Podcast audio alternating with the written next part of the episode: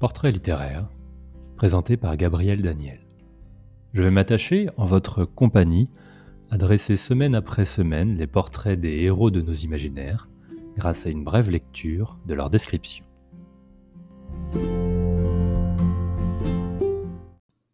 Respirer la poussière, entendre les mouches voler et le bruit des éperons, plonger aux confins du Texas, c'est ce que nous propose Larry McMurtry dans Lonesome Dove. L'écrivain et scénariste originaire d'Archer City reçoit pour ce récit le prix Pulitzer de la fiction en 1986. Il plonge le lecteur à la frontière sud des jeunes États-Unis d'Amérique, en compagnie d'une singulière bande de cow-boys. Nous suivrons tout au long des deux tomes Woodrow Cole et Augustus McCree, d'anciens rangers reconvertis dans le bétail. Ils sont accompagnés de P.I., du vieux Bolivar, de Dietz et du jeune Newt. Il est difficile de trouver un portrait classique des héros. Nous nous arrêterons toutefois sur quelques détails apportés dans le premier chapitre sur Cole.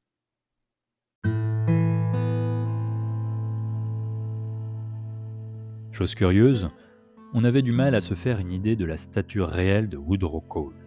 Non qu'il fût très grand, au contraire, il était à peine de taille moyenne, mais lorsqu'on s'approchait de lui et qu'on le regardait dans les yeux, il donnait une impression toute différente. Augustus avait une dizaine de centimètres de plus que son associé.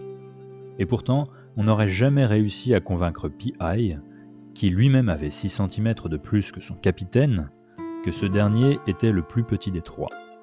Cole trompait son monde, et P.I. n'était pas le seul à se laisser abuser. Si l'on voulait tenir tête à Cole, il ne fallait jamais perdre de vue qu'il n'était pas aussi grand qu'il en avait l'air.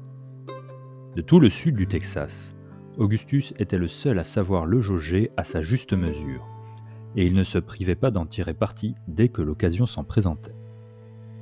Il commençait souvent la journée en lançant à Cole un biscuit tout chaud et en lui jetant de but en blanc Tu sais, Cole, faut pas croire que t'es un géant. La description des personnages fait partie intégrante des relations qu'ils entretiennent les uns avec les autres. Ici, on devine tout de suite l'influence de Woodrow Cole sur son entourage, le respect qu'il impose, et par contraste, l'indifférence moqueuse d'Augustus. Larry McMurtry n'arrête pas ce procédé descriptif aux humains. Il l'applique à l'ensemble de son environnement, ses paysages, ses lieux. La réalité est celle du personnage dont nous suivons le point de vue. C'est en passant d'un protagoniste à un autre, qui vivent souvent la même péripétie, que cet univers acquiert une profondeur supplémentaire aux yeux du lecteur. Avec leur personnalité, leur vécu, leur propre sens, ils nous dévoilent ce à quoi ils attachent de l'importance et leur vision du monde. Par là, la narration de Lonesome Dove est profondément humaine.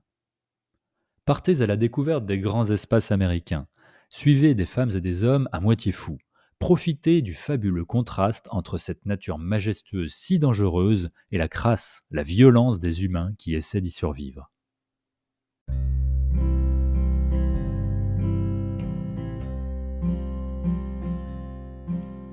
En espérant que ce court extrait vous ait donné envie de découvrir l'histoire, nous nous donnons rendez-vous la semaine prochaine pour un nouvel épisode des Portraits littéraires.